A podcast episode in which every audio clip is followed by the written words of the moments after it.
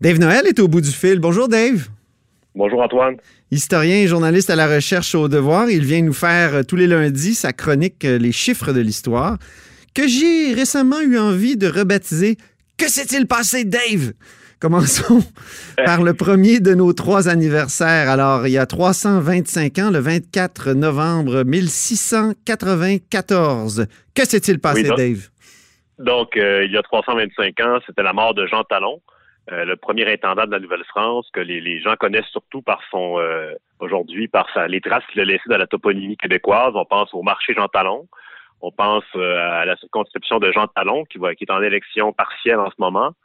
Euh, donc, euh, Jean Talon, qui est nommé par euh, Louis XIV, il, arrive à la colonie, il fait deux mandats, en fait, à titre d'intendant de la Nouvelle-France, de 1665 à 1668 et de 1670 à 1672.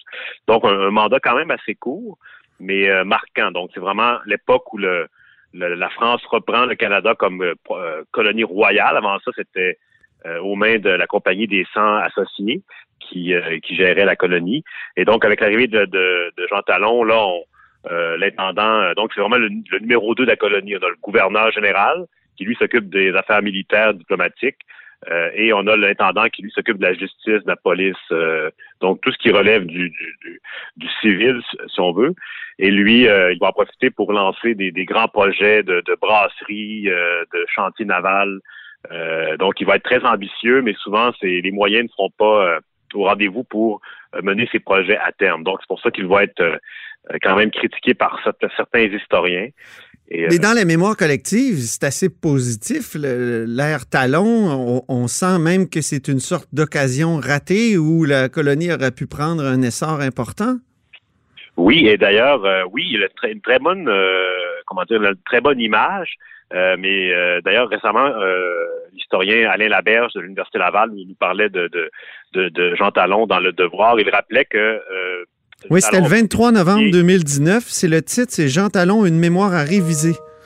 Oui, donc c'est en fait semaine. Donc c'est le, il rappelait que Talon va bénéficier d'un mirage documentaire. Donc ce qu'il veut dire par là, c'est qu'on a beaucoup de sources sur lui, beaucoup plus que sur ses prédécesseurs, ben, en fait ses successeurs plutôt. donc ça lui a permis d'avoir une bonne image et le, l'historien qui l'a plus, euh, qui a le plus contribué à la bonne image de Jean Talon, c'est Thomas Chappet. Euh, donc un historien euh, qui a également écrit une biographie de Montcalm au début des années 1900. Oh, il y a quelque chose de commun avec toi?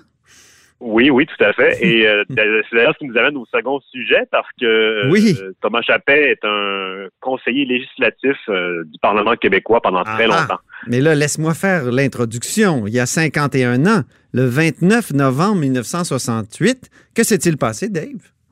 Oui, donc à ce moment-là, c'est le comment dire, c'est le, les députés du Parlement du Québec qui adoptent euh, la loi qui mène à l'abolition du Conseil législatif.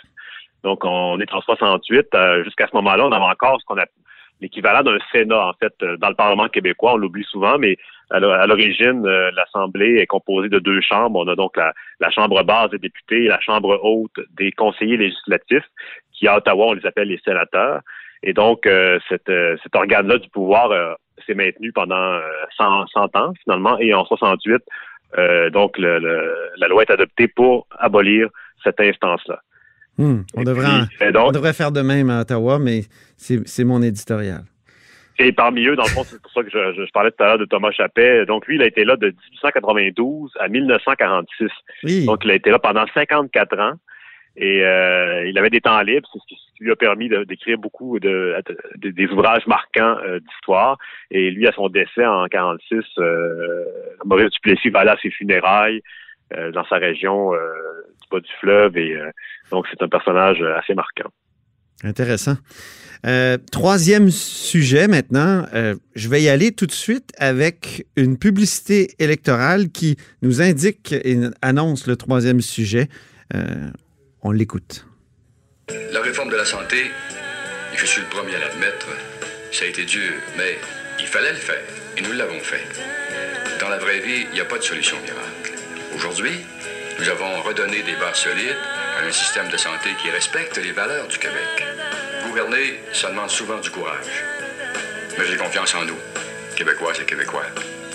Je sais que dans la santé comme ailleurs, ensemble, nous savons construire.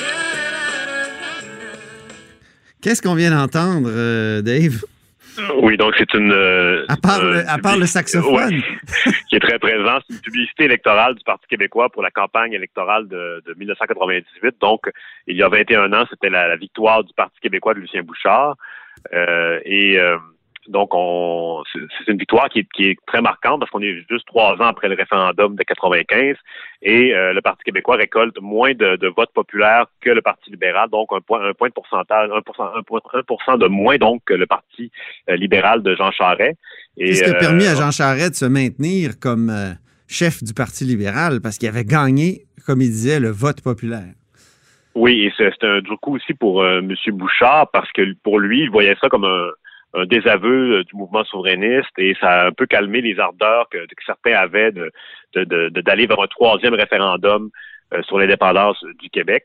Et c'est aussi un moment marquant parce que c'est l'entrée au, euh, au Salon Bleu de François Legault, qui avait été nommé ministre sans être député juste avant les, élections. Ah oui, c'est vrai. Ben avec, oui. oui, donc c'est, son entrée au Parlement à ce moment-là en bonne et due forme, si on veut. Bien. Ben écoute, en terminant cette chronique, quoi de mieux que d'écouter une autre publicité du Parti québécois de 1998 avec plein de saxophones. Réussissait pas arriver, ça valait pas la peine que je travaille. Ça nous coûtait 220 dollars par semaine pour les deux enfants en garderie, 11 000 dollars par année. C'est beaucoup d'argent. Et maintenant, ben, avec le programme de Pauline Marois, 5 dollars par jour, ça me laisse beaucoup plus de lousse euh, dans mon argent, dans mon budget, pour réussir à faire d'autres choses, puis avoir un troisième enfant, avoir une qualité de vie, quoi. C'est le genre de politique dont on a besoin. Oui, j'ai confiance à l'avenir. Et voilà, Dave, un dernier mot sur ces super pubs électorales. Oui, donc euh, c'est, on, écoute ça depuis une semaine, nous deux, et euh, ça, fait un bon verre d'oreille. Euh, ça colle, hein? c'est une bonne musique d'ascenseur. Merci beaucoup, Dave. Puis on se reparle la semaine prochaine pour un autre Que s'est-il passé, Dave? Ou les chiffres de l'histoire. Lequel, laquelle préfères-tu? Quel titre? Ah, moi, je, je suis plus un classique, je dirais le titre d'origine. Okay. Libre On peut alterner, ça me va très bien. Merci beaucoup. Merci, Dave Noël, donc journaliste recherchiste euh, au devoir.